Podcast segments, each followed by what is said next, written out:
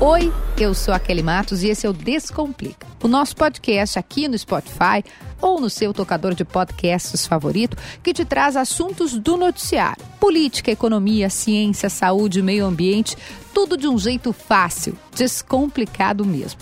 E o episódio de hoje vai falar sobre um tema pesado: o desaparecimento do indigenista brasileiro Bruno Pereira e do jornalista inglês Don Phillips.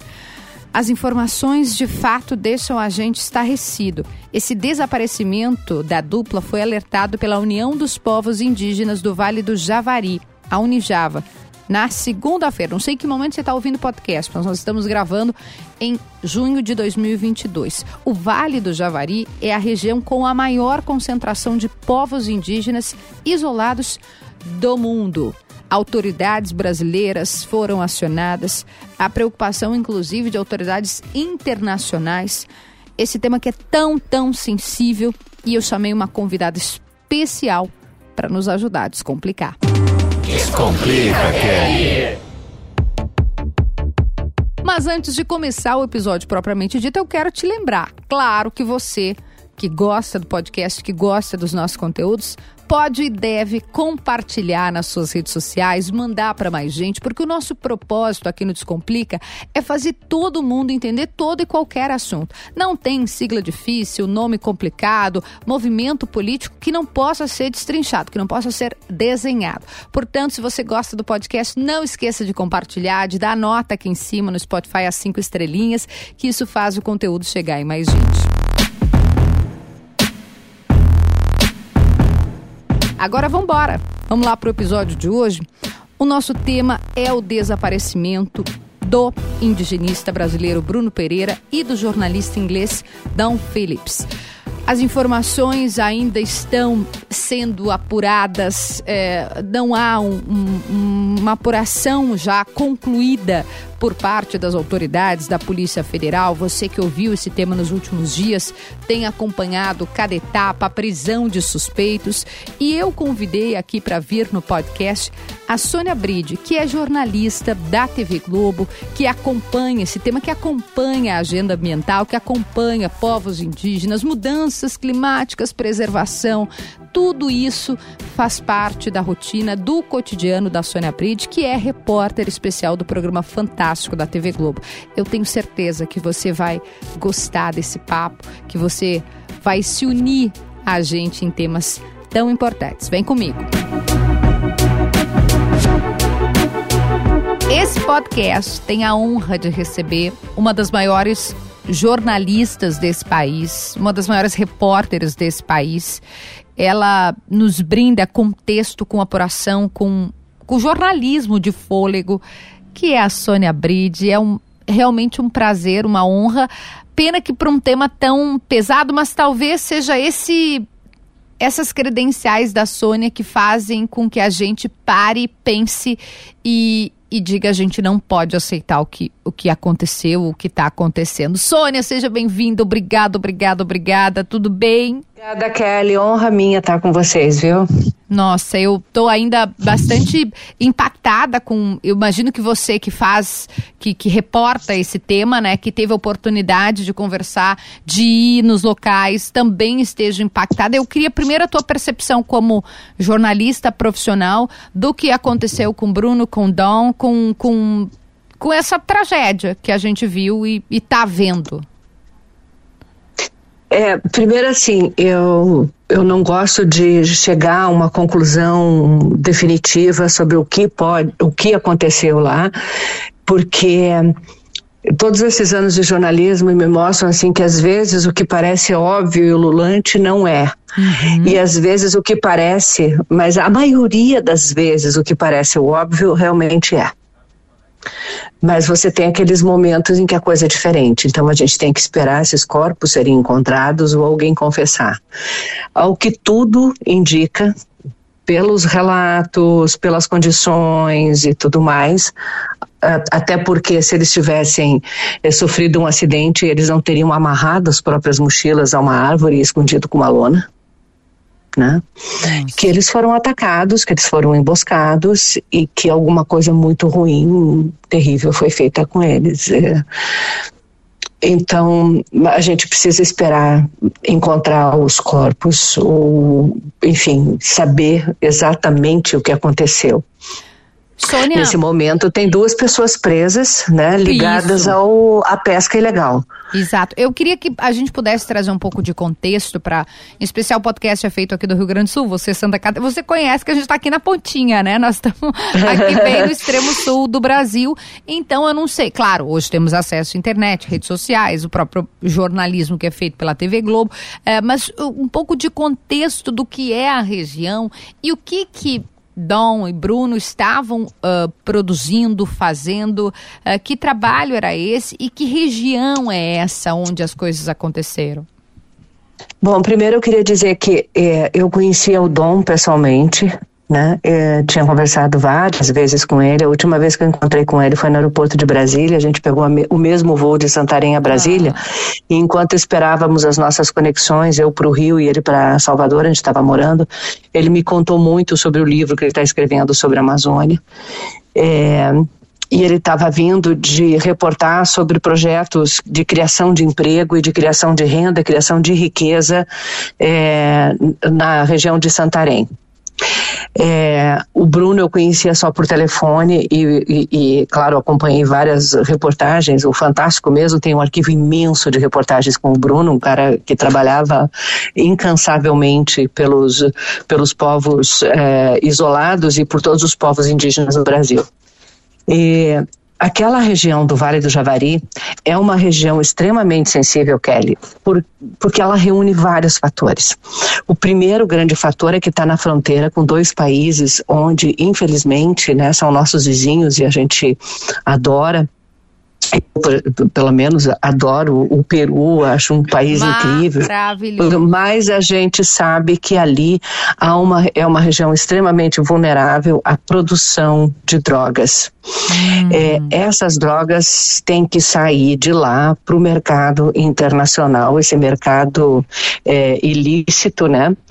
É, então você tem é, você tem uma passagem das drogas, como outras fronteiras do Brasil são melhor vigiadas, né? Isso foi mapeado no estudo da própria na, uh, do Fórum Brasileiro de Segurança Pública. Essa é a fronteira mais vulnerável do Brasil neste momento para o crime organizado. Então, nós temos várias organizações criminosas que estão trabalhando ali, tem é, relatórios do Ministério Público, tem investigações da Polícia Federal, em que você tem várias atividades criminosas acontecendo ao mesmo tempo e algumas delas, uh, alguns desses atores, né, desses criminosos atuam em mais de uma atividade criminosa. Quando se fala em pesca ilegal, você pensa assim, ah, o carinha entrou ali para pescar um peixe. Não, são toneladas e toneladas e toneladas de peixe é, dentro de lugares onde você tem índios isolados, então, e eles entram, entram armados, eles atiram, eles é, e eles esgotam os recursos dos quais esses indígenas necessitam é, para viver, né? Eles, eles precisam desses recursos naturais para poder viver. Mais do que isso, são berçários que garantem a reposição de estoques em outros rios da Amazônia né? São berçários de peixes. E esse peixe muitas vezes é trocado na fronteira por drogas. Então lava o dinheiro da droga pra, no Peru e na Colômbia e, e, e traz droga para o Brasil. Parte da, fica aqui, parte vai segue para outros países.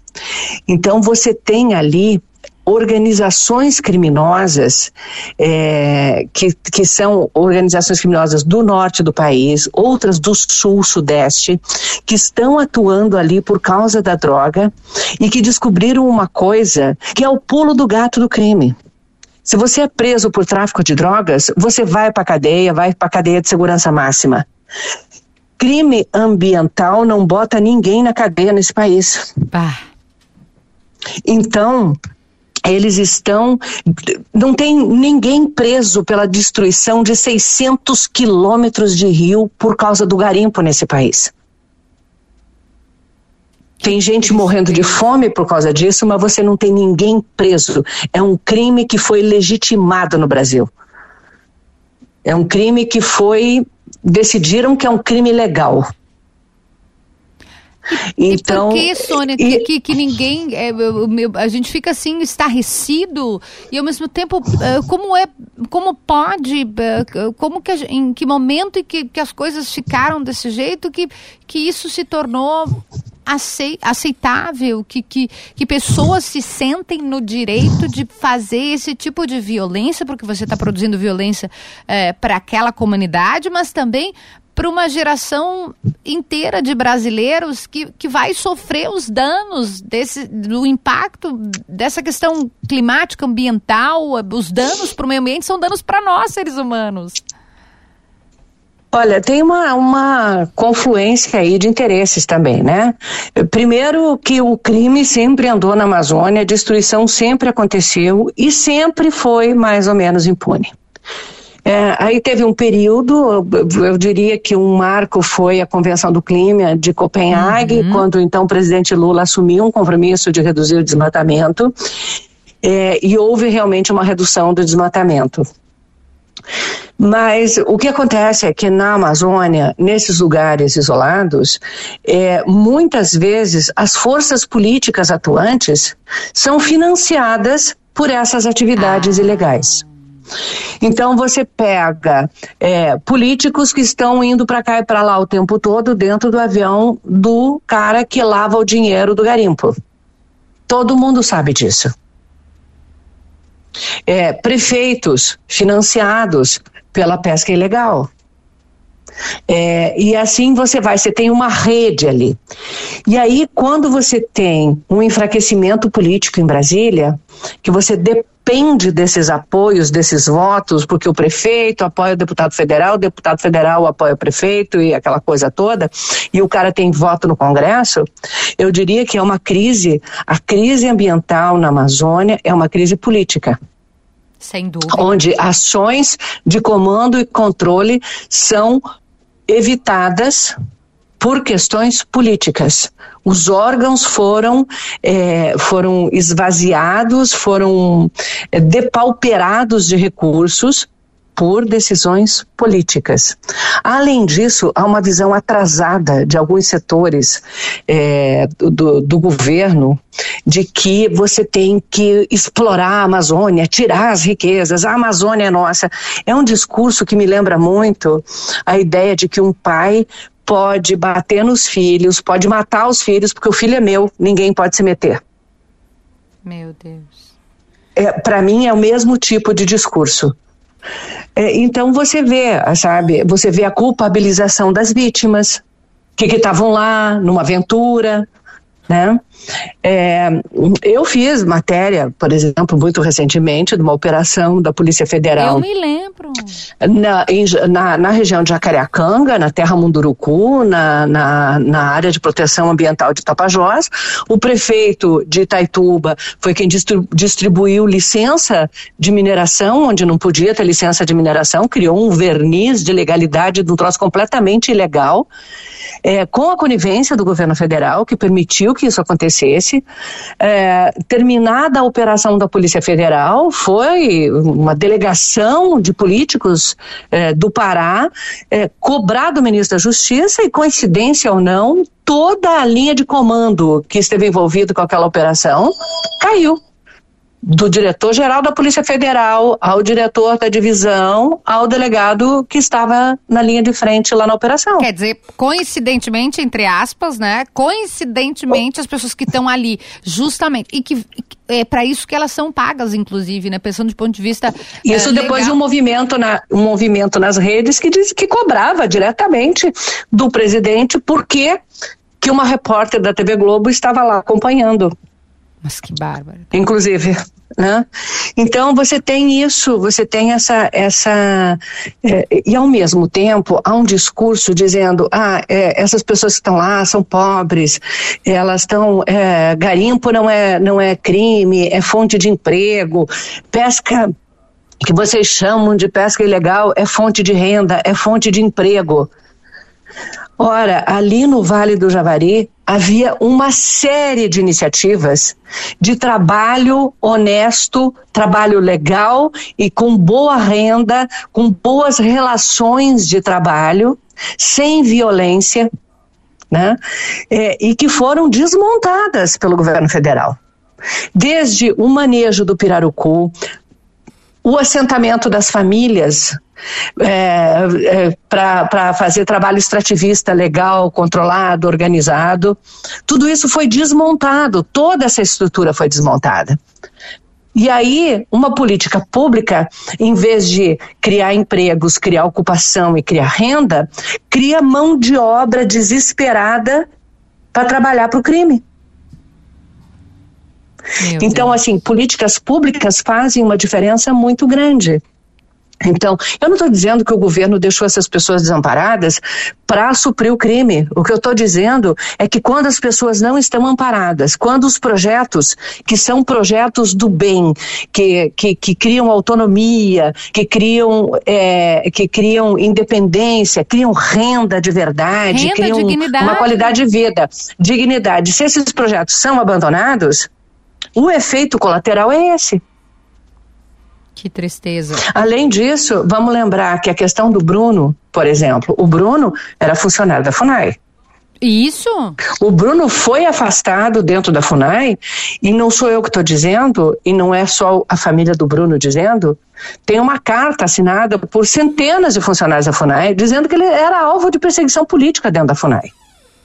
A FUNAI claramente e isso qualquer pessoa que for pesquisar as declarações dos últimos presidentes da FUNAI ou de quem está cuidando de índios isolados, são pessoas que não querem apoiar a política indigenista e não querem, pior, seguir a Constituição do Brasil. A Constituição da República Federativa do Brasil, ela é, ela estabelece o que tem que ser feito. Isso não está sendo obedecido. O Bruno se revoltou, para poder continuar fazendo o trabalho de proteção. Ele saiu, foi dar consultoria para a Univaja, Isso. que é a União dos Povos Indígenas do Vale do Javari. Estava ajudando os indígenas a se organizarem para fazer uma coisa que o poder público devia estar tá fazendo, que é mapear a atuação do crime dentro do território deles. Então, o que, que os, os indígenas fazem? Eles vão, eles mapeiam, encontram uma balsa, marcam o GPS, tiram a foto, mandam para a Polícia Federal, mandam para o Ministério Público, mandam para a Polícia do Estado. E é claro que isso estava incomodando o crime. Nossa. É claro que isso estava incomodando o crime. Então a gente tem uma a gente tem uma situação ali em que é, é, uma série de omissões e de decisões desastrosas tomadas pelo poder público levaram a região, que sempre foi uma região frágil, violenta e para onde deveriam estar voltados os olhos das autoridades, essa região ficou abandonada. E eu diria que é uma questão extremamente grave, porque é uma questão de soberania nacional. O Estado, se o presidente diz que não dá para andar sem escolta armada numa região que é a fronteira do Brasil, é, é porque o nosso serviço de proteção das nossas fronteiras fracassou. E se a gente não consegue proteger nossas fronteiras, a gente tem um problema de soberania nacional, de segurança nacional. Então, eu acho assim que, é, infelizmente, essa é uma região do Brasil que representa tudo o que a gente fez de errado, que vem sendo errado há muito tempo há séculos, desde a chegada dos primeiros europeus aqui no continente, mas que ficou muito pior nos últimos anos aí. Eu, eu preciso fazer uma pergunta que é óbvia, Sônia, mas uh, para que as pessoas se lembrem. Por que, que nós temos que preservar a nossa floresta? Por que, que nós temos que preservar os nossos e, e cuidar dos povos indígenas com toda a legitimidade que eles têm? Como é que a gente traduz para as pessoas a importância de que não é papo de eco chato, que não é papo de que isso e te ouvindo falar, eu fico eu realmente eu tenho vontade de chorar assim, pensando em tudo que a gente andou tá andando para trás. Não é nem que a gente tá, se a gente tivesse parado era uma coisa a gente não estava avançando, mas a gente está andando para trás e tem coisas que talvez a gente não recupere mais, sabe? Não tem coisas que não, não tem que de, de um recurso natural. Então vou, vou voltar a fazer a pergunta: eh, como é que a gente traduz? Por que que tem que proteger a floresta? Ah, uma pergunta, uma resposta bem simples que qualquer pessoa vai entender é para a gente poder comer. para você ir para o supermercado e conseguir pagar pelo, pelos seus alimentos. O que a gente está vendo de inflação de alimentos no Brasil é resultado de um período de, de, de clima que foi terrível no ano passado, com perdas terríveis por falta de chuva uhum. e por excesso de frio. As duas, as duas coisas têm relação com o que acontece na Amazônia. A Amazônia, ela é, digamos assim, a nossa fábrica de umidade e de chuva. Uma árvore adulta na Amazônia, por um processo chamado de vapotranspiração, ela puxa da terra 5 mil litros de água por dia e sua isso, joga no ambiente. 5 mil litros, uma árvore grande. São bilhões, trilhões de árvores é uma imensa bomba d'água jogando água pela para a atmosfera. Essa água, é, as correntes de vento jogam na direção dos Andes, não consegue passar lá para o outro lado, então vai escorrendo para o sul e vai irrigando o centro-oeste, que é o nosso grande centro de produção agrícola, o sudeste e o sul. Chega até as Ilhas Malvinas. Nossa. A água da Amazônia. Então, se você, se você tem uma bomba que, que bomba é, 10 mil litros, né? É, e você começa a operar com 8 mil litros, você vai ter menos água disponível. Se você começa a operar com 5, vai ter menos água disponível. Isso é um efeito local. A outra razão para a gente preservar a Amazônia é que existem alguns ecossistemas que se tornaram assim imprescindíveis se a gente quiser conter as mudanças climáticas, manter a temperatura da Terra, não chegar numa situação é, que não tenha retorno. Então, é, hoje é a Amazônia, são as geleiras é, do Ártico e da Antártica, é, são é, as florestas tropicais da Indonésia, que liberam muito carbono também, e a tundra, que são essas áreas da Sibéria, do norte do Canadá, que tem muito, muito, muito carbono estocado no chão, isso está congelado. Se descongelar, aquele material orgânico começa a se decompor e liberar metano, e aí a temperatura da Terra vai subir muito rápido. Então, nós, hoje, além de diminuir, o, acabar com o consumo de combustíveis é, fósseis, uhum. a gente precisa capturar carbono que já está na atmosfera. E a gente não pode tirar as máquinas de captura de carbono que são as florestas. Agora, eu acho que assim, é, eu acho não, tem pesquisas, tem muito estudo científico que mostra que a gente pode recuperar as áreas degradadas da Amazônia, a gente pode é, fazer com que a Amazônia volte a capturar bastante carbono e a gente não precisa para isso diminuir a nossa produção agrícola ou diminuir as nossas ambições de terra agrícola. O Brasil hoje tem pode dobrar a sua produção agrícola sem precisar derrubar uma árvore. Nós temos milhões e milhões de hectares de terra degradada. É preciso haver uma política pública de financiamento para recuperação dessas áreas degradadas, para botar essas áreas degradadas no jogo da agricultura, da pecuária, né? E criando emprego, criando renda e ajudando a fazer uma coisa que o Brasil pode ajudar a fazer, que é alimentar o mundo e principalmente alimentar os brasileiros. Se você pensa que nós somos a segunda potência agrícola do uhum. mundo e nós temos quase metade da população brasileira que não consegue fazer três refeições por dia, alguma coisa está muito errada e é errado na política pública, na maneira como a gente produz, distribui, é, porque os pequenos, são os pequenos agricultores, os pequenos produtores que fazem o alimento que fica no mercado interno. O resto produz commodities, que vai alimentar as pessoas, mas uh, através de uma cadeia. Exporta soja, que alimenta é, porco, vaca, galinha lá no exterior, e esses, e esses é, vira proteína que vai alimentar outras pessoas. Então está ajudando a alimentar a humanidade de outras maneiras. Mas não é alimento para nossa mesa aqui no Brasil que é basicamente produzido por produtores menores que precisam ser apoiados também e que botando essas terras degradadas, elas estão mais perto dos centros urbanos, elas já estão em lugares onde tem infraestrutura, onde já tem estrada, onde já tem que como escoar a produção. Tudo isso está é, mais do que provado, comprovado, e por agências do governo, não sou eu que estou dizendo. Uhum. Né? O povo adora dizer assim, ah, essas ONG ficam dizendo. Não, não é a ONG que está dizendo. São, a, a, a, a Embrapa mapeou isso muito Exatamente. bem mapeado. Exato. Então, e porque é bom, se né, confia, que, se confia na Embrapa que desenvolveu sementes e tornou o Brasil essa potência agrícola, tem que confiar na Embrapa nisso também, né? Sem dúvida é bom a produção agrícola, o desenvolvimento do, do, do Brasil como essa potência agrícola que é, é bom para todos nós também. E se nós pudermos caminhar todos juntos, é melhor. A, preservação ambiental, eu acho que isso ficou bastante claro, acho que nas manifestações de líderes agrícolas, a preservação ambiental é fator importante para a agricultura, até para a gente ser visto pelos demais países, né, que compram um produto aqui.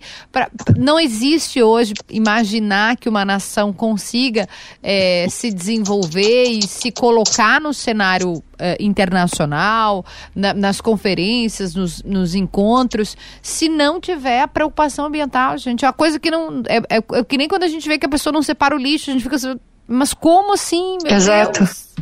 Exato. Não, e é uma, um conceito muito errado, né? De que assim, ah, você preservar o meio ambiente é você não pode ter conforto, você não pode ter comida, você não pode ter. É, você só tem que mudar a maneira como você faz as coisas. Mas você pode ter sim todas essas coisas, né? É, a gente botou tanto dinheiro para fazer essas usinas é, termoelétricas uhum. que são que produzem uma energia muito cara, porque o Brasil não financiou as famílias a botarem teto solar em suas residências claro. e que com isso, além de tudo, diminui a conta da luz e a pessoa pode gastar mais dinheiro em outras coisas, com alimentos, com passeio, com lazer, com cultura, enfim, consumindo outras coisas e movimentando a economia. Para proteger as distribuidoras de energia, por que foi foi feito isso? Por que, que as decisões foram tomadas assim? E isso vem sistematicamente, essas decisões vão sendo tomadas assim desde o começo dos anos 2000, quando a gente já sabia a encrenca que a gente tinha em questões ambientais pela frente. E, e isso só prejudicou o meio ambiente e prejudicou a gente que é consumidor. Porque essa bandeira vermelha essa bandeira vermelha porque está faltando água nos reservatórios das hidrelétricas. Isso é consequência de mudanças climáticas. E isso Aí é disparam as termoelétricas. Se a pessoa não está preocupada disparam as termoelétricas que são sujas. Exato. Dispara a termoelétrica que é suja, ah. poluente, aumenta a crise climática e faz com que a tal da bandeira vermelha entre e a gente paga uma das energias, a gente tem uma matriz bastante limpa, mas por causa dessas poucas é, é, termoelétricas, a gente tem uma conta de energia que é uma das coisas mais caras do mundo e isso atrapalha na nossa competitividade, é, atrapalha as famílias que ficam com menos dinheiro para outras coisas e atrapalha o país que precisa de energia barata para poder produzir de forma competitiva. Então, assim, são decisões erradas que vêm sistematicamente se repetindo, né? E que a gente precisa repensar como é que a gente vai fazer esse nosso país. Sônia, eu já quero te agradecer muito, né? Porque a gente não quer tomar tanto seu tempo aqui, agradecendo imensamente. Você falou muito do, do Bruno, do, do que era, de, de quem ele fazia, do que ele fazia para poder proteger esse, esses povos.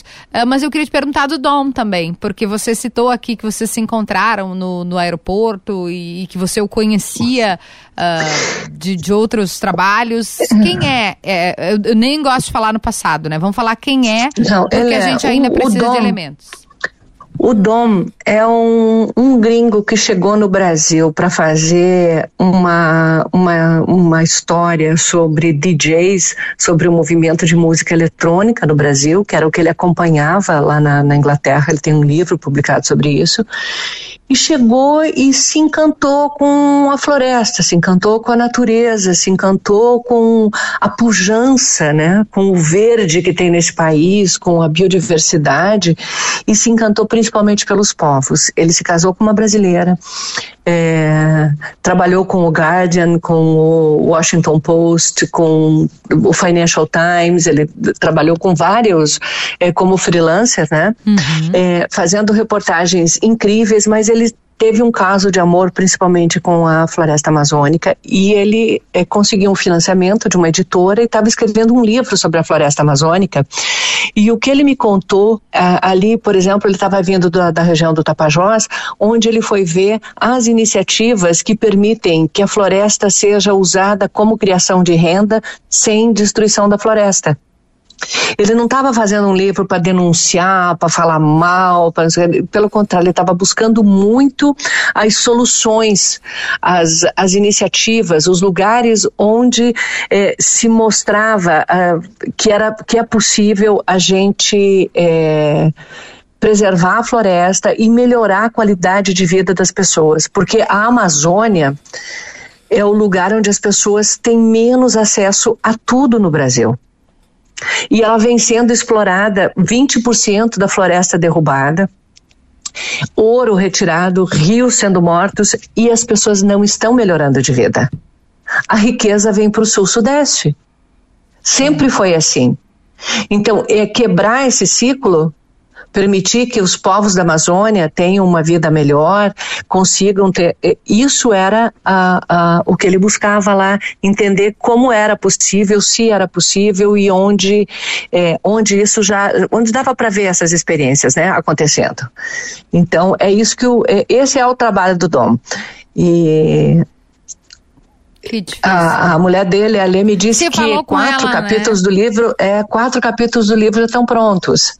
Ele já escreveu quatro capítulos e tinha toda, tem toda a pesquisa guardada, né? Então, eu não, eu, apesar de ter pouca esperança, eu, eu temo que o pior tenha acontecido mesmo, mas eu não quero perder esperança antes de saber realmente, né? Do que aconteceu. E eu acho que a gente não pode deixar esquecer. Isso a gente precisa ia... saber o que aconteceu. Essa é a minha última pergunta, porque a gente viu uh, Boris Johnson, né, uh, premier falando sobre isso, dizendo profunda, se dizendo profundamente preocupado com o desaparecimento do Dom, do, do Bruno. Uh, a, a, a, gente fica se perguntando, e, a, e eu quero repassar para ti, se vai acontecer alguma coisa com os criminosos, uh, vai haver resposta das autoridades em relação a esses garimpeiros que você disse que atuam na região? Esse caso, será que vai, vai de alguma forma vai fazer com que a gente pelo menos puna quem, quem pratica esse tipo de crime na região? Olha, eu acho que eventualmente, eventualmente, é, os criminosos da linha de frente ali vão ser punidos se isso vai chegar a essa cadeia do crime organizado hum. que tem endereços em São Paulo, Manaus e nos grandes centros, isso eu já não acredito. O, o homem que executou a Marielle está preso. Mas até agora a gente não sabe quem foi que mandou matar a Marielle. É verdade. É, aí o caso é mais complicado, entendeu? E eu acho que isso não é uma questão de vontade da polícia de investigar ou de é, combater o crime. Eu, a Polícia Federal é composta de gente extremamente bem treinada, é, pessoas extremamente capacitadas, servidores públicos que estão lá para servir o país, fazendo o trabalho que é o trabalho deles, que é combater o crime. Agora, a Polícia Federal só tem um helicóptero que pode fazer o combate ao crime dentro da Amazônia, por exemplo. Que tem que ser um helicóptero grande. Você não pode mandar para combater o garimpo um helicóptero pequenininho, com pouca autonomia e que só cabe três, quatro policiais dentro porque isso é mandar os caras para a morte, porque esses caras estão extremamente bem armados dentro desses, desses garimpos. É, o crime organizado está muito organizadinho lá dentro. Você não pode chegar na bagunça para combater. Então, se você só tem um helicóptero desses no Brasil inteiro e que é usado até para combater, por exemplo, plantação de maconha na fronteira com o Paraguai ou lá dentro do Paraguai, porque é, o, é, é também é um crime que precisa, porque afeta o Brasil, entendeu? É, você não está capacitado para fazer, você está tá de mãos atadas para atuar. Quando aconteceu o desaparecimento do Bruno e do Dom, a delegacia da Polícia Federal de Tabatinga só tem uma embarcação capaz de fazer essas viagens mais longas, né, de ah, algumas horas no Rio, e que está que tá em manutenção. É inacreditável. Então é isso. É, se você não equipar, não der as condições, eles não conseguem trabalhar. Se você não tem verba para botar gasolina né, na embarcação, você não consegue trabalhar.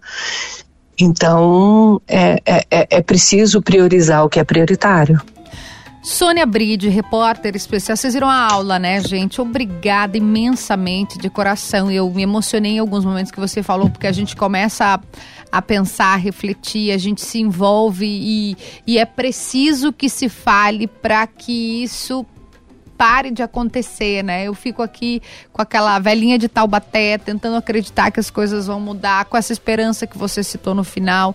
E você, é, Sônia, tem um papel assim tão eu diria, fundamental para isso. Se mais, nós tivéssemos mais sonhos no Brasil, eu acho que a gente estaria num, num caminho melhor, assim. Muito obrigada. Kelly. Obrigada, Kelly. A gente tem muito, muito, viu? Tem muita gente eh, trabalhando e reportando.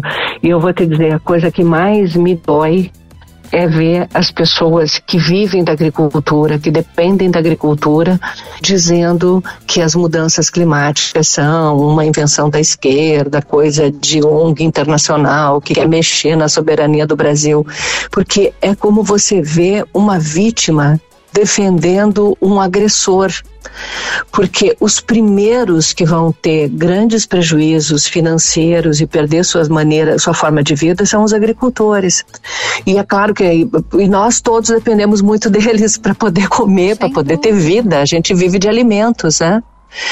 Então, é, é, é, muito triste que isso tudo esteja acontecendo. É muito triste. Muito obrigada pelo convite, Kelly. Obrigada pelo trabalho incrível que vocês fazem. Ai, obrigada. Obrigada, volte sempre. E assistam, ouçam, leiam Sônia Bride, essa pessoa maravilhosa que conversou aqui com a gente.